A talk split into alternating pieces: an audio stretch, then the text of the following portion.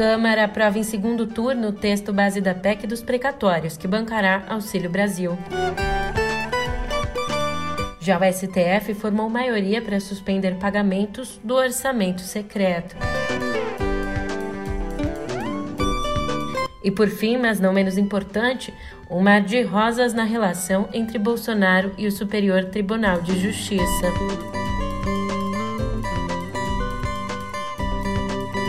Um ótimo de uma ótima tarde, uma ótima noite para você. Eu sou a Julia Keck. Vem cá, como é que você tá, hein? Finalmente a gente chegou no meio da semana e eu vou te dizer: na Câmara dos Deputados, os parlamentares não estão perdendo tempo, não.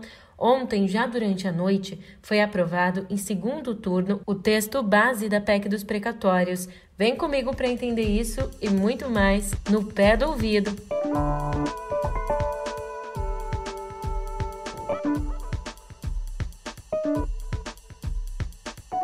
É, como eu te disse, a Câmara aprovou na noite de ontem, em segundo turno, o texto base da PEC dos precatórios, o que abriu uma folga de 91 bilhões e 600 milhões de reais no orçamento e, portanto, viabilizou a concessão do Auxílio Brasil de 400 reais, uma das principais ferramentas do presidente Jair Bolsonaro em busca da reeleição.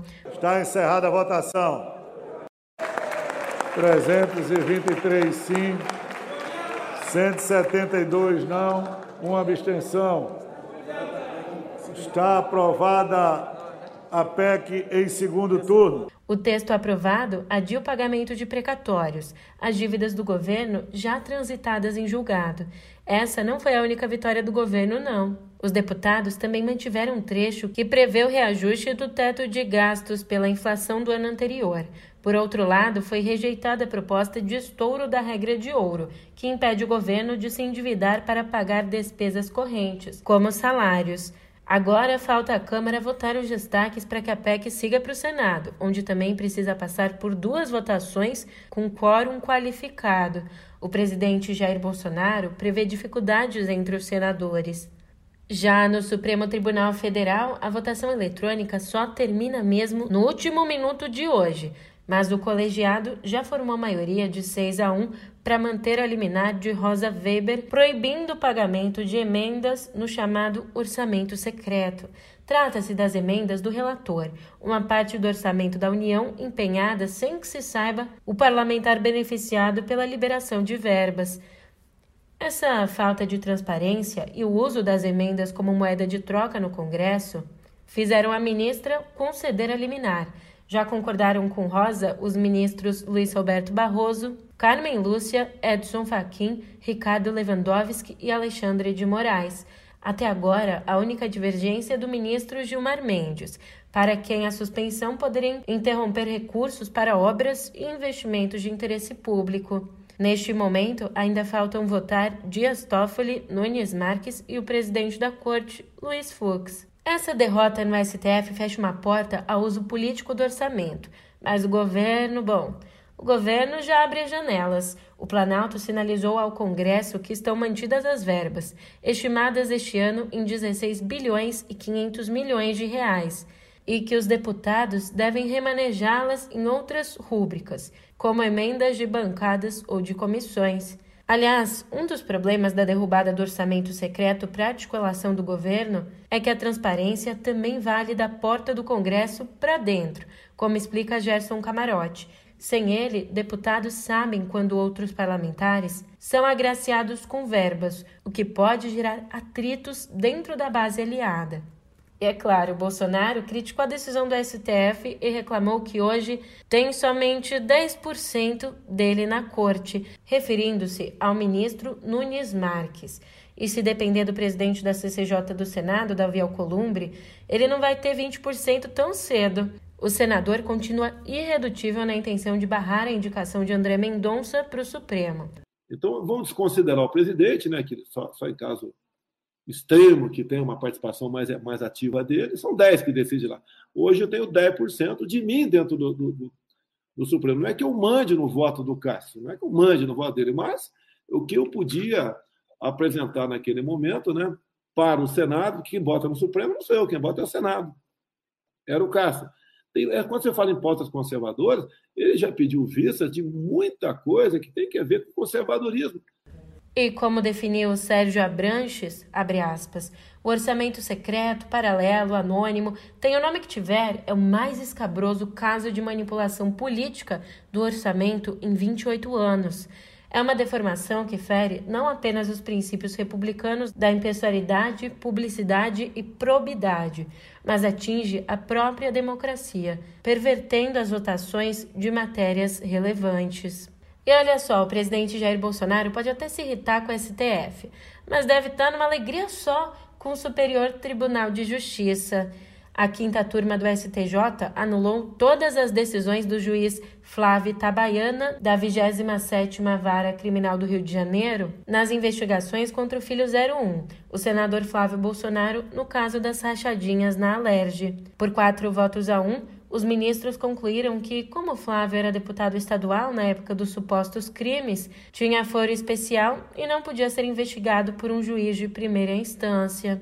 Falando no presidente, a entrada dele no PL está esbarrando em resistências provocadas por questões regionais. Integrantes da legenda exigem autonomia para se aliarem localmente a partidos como o MDB e até mesmo o PT. O futuro partido de Bolsonaro participa de governos oposicionistas em estados como Piauí e Alagoas. Enquanto isso, ele reagiu ontem a críticas de apoiadores por se filiar a um partido do Centrão. Ele disse: Quer que eu converse com o pessoal, com o PC do B? Se você tira o Centrão, tem a esquerda. Para onde é que eu vou? indagou Bolsonaro. Lembrando que o PL será o nono partido de Jair Bolsonaro e todos os anteriores integraram o Centrão. E falando em 2022, mais do que nunca, a Lava Jato chegou ao pleito eleitoral. É hoje o ministro Sérgio Moro assina a ficha de filiação ao Podemos, de olho numa candidatura ao Planalto.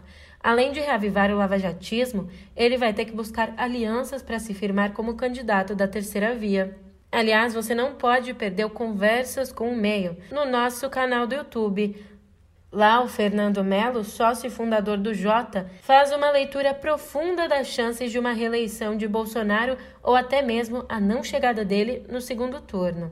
Para acompanhar, digita canal Meio no YouTube ou clica no link que eu deixei na descrição desse nosso episódio. E lá fora, a Câmara dos Deputados chilena aprovou na manhã de ontem a abertura do processo de impeachment do presidente Sebastián Pinheira acusado de irregularidades na venda de uma mineradora realizada num paraíso fiscal. O caso foi revelado na investigação conhecida como Pandora Papers. O caso agora vai para o Senado, onde é necessário o voto de dois terços dos parlamentares para que Pinheira seja deposto.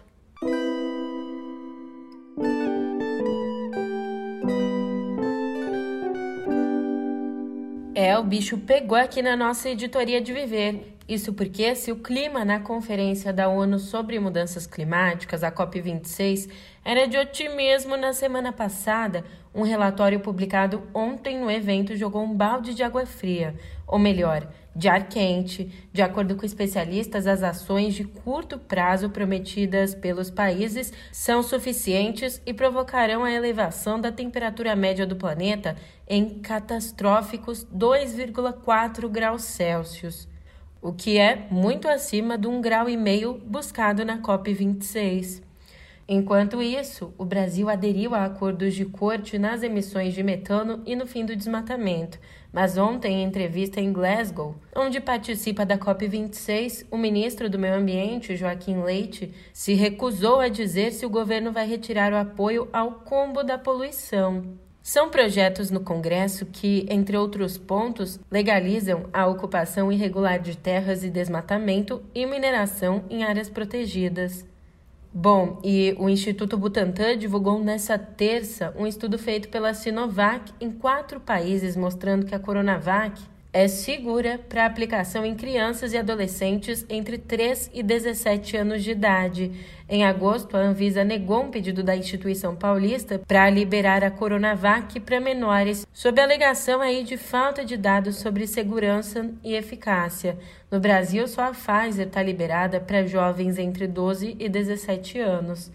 Aliás, falando em Pfizer, a empresa e sua sócia BioNTech pediram à agência reguladora dos Estados Unidos, a FDA, autorização para aplicar a terceira dose da vacina em toda a população acima de 18 anos.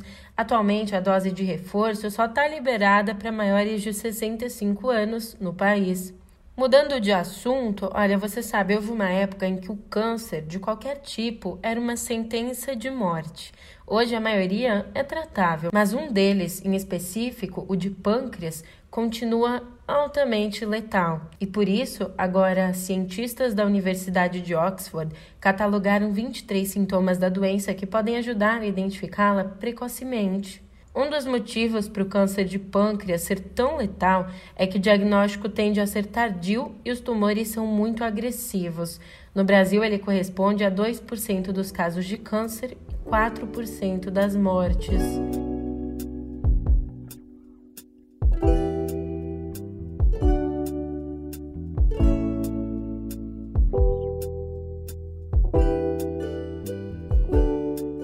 Selma Blair abre o nosso bate-papo hoje sobre cultura, porque com participações em sucessos como Legalmente Loira e Segundas Intenções e o principal papel feminino na franquia original Hellboy, Selma Blair era um rosto familiar e querido de Hollywood.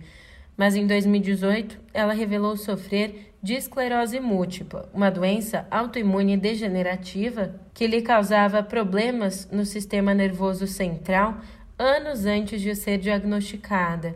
Agora, Selma, aos 49 anos, conta como é conviver com a doença e como decidiu desmistificá-la com o documentário Introducing Selma Blair, que já está disponível na Amazon Prime. This is my first round of chemo and it's fun. And I'm watching, I go like that, and like my hair comes out, and I'm like, I would like it to be as dramatic as I am. I was told to make plans for dying, not because I have MS, because I'm fighting MS. Not you, Mama. Voltando agora ao Brasil, Salvador é considerada a cidade mais negra fora da África. E não é à toa, portanto, que tivesse sido escolhida para sediar no ano passado a primeira versão brasileira do Afropunk. Aí a gente sabe toda a história. A pandemia impediu que o festival acontecesse. Mas agora o evento está confirmado para o próximo dia 27, tendo Mano Brown e Margarete Menezes como atrações principais. Os shows no Espaço Marés, no Centro de Convenções de Salvador, serão transmitidos pelo site oficial do festival. Nego drama, entre o sucesso e a lama. Dinheiro, problemas, invejas, luxo, fama, nego drama, cabelo crespo e a pele escura, a ferida, a chaga, a procura da cura, nego drama, tenta ver. E não adianta mentir pra mim não, vem cá, pode admitir. Você também se emocionou na cena de Náufrago, em que o personagem de Tom Hanks é obrigado a abandonar a deriva seu melhor amigo Wilson, mesmo sabendo que Wilson era só uma bola de vôlei com o rosto pintado com sangue, né? I'm sorry! I'm sorry! Wilson! Wilson! Pois bem, agora escuta só. Uma das bolas originais usadas na cena foi arrematada hoje em Londres num leilão de objetos relacionados ao cinema. A estimativa de preço variava entre 40 mil e 60 mil libras, o que equivale aí a 297 mil reais e 446 mil reais. Mas sabe por quanto a bola acabou sendo vendida? Por estratosféricas 230 mil libras, ou seja, uma bola aí por 1 milhão e 700 mil reais. Moleza, né? Moleza.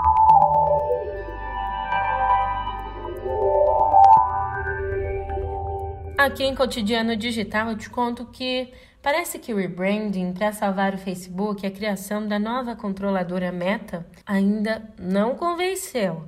Um estudo do The Harris Brand mostrou que a companhia perdeu uma quantidade significativa de usuários após o anúncio de mudança no nome, e o nível de confiança na Big Tech caiu 5% depois da efetiva adoção do nome Meta. Mas esse não é o único problema que a companhia de Mark Zuckerberg vem enfrentando.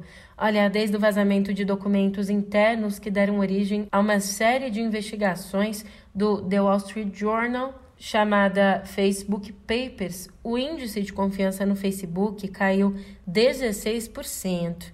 Mas mesmo assim, a companhia segue firme no desenvolvimento do famoso metaverso, um mundo digital futurista com realidade aumentada. Para isso, a Meta pode contar com lojas físicas de varejo para promover interações do público com dispositivos de realidade aumentada, uma maneira de aproximar as pessoas da nova tecnologia. E sabe quem já se pronunciou sobre o metaverso? A Frances Hogan, a ex-funcionária que denunciou o Facebook e deu início ao Facebook Papers. Ela alertou que o metaverso será viciante e roubará ainda mais informações pessoais. É, mas nem só de Facebook vive o nosso papo aqui em cotidiano digital, né? Por isso eu também te conto que chegou ontem ao mercado o Windows 11 SE, uma versão leve do sistema operacional da Microsoft projetada para notebooks de entrada. O software pretende competir diretamente com o Chrome OS do Google, com venda exclusiva para estudantes e instituições de ensino. E hoje por aqui também temos aniversário.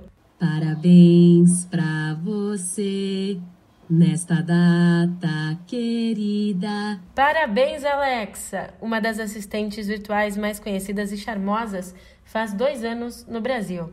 Nesses dois anos, diversas frases, pedidos e avisos foram dados por ela. E você sabe qual o comando mais popular dela? Sabe quantos Bom dia, Alexa ela já recebeu? Os jornalistas Pedro Dória e Cora Roney respondem tudo isso no mais novo episódio de Pedro e Cora. Olha só, vou aproveitar, vou me despedindo por aqui, mas amanhã eu também quero receber mais um bom dia seu por aqui, hein? Até lá!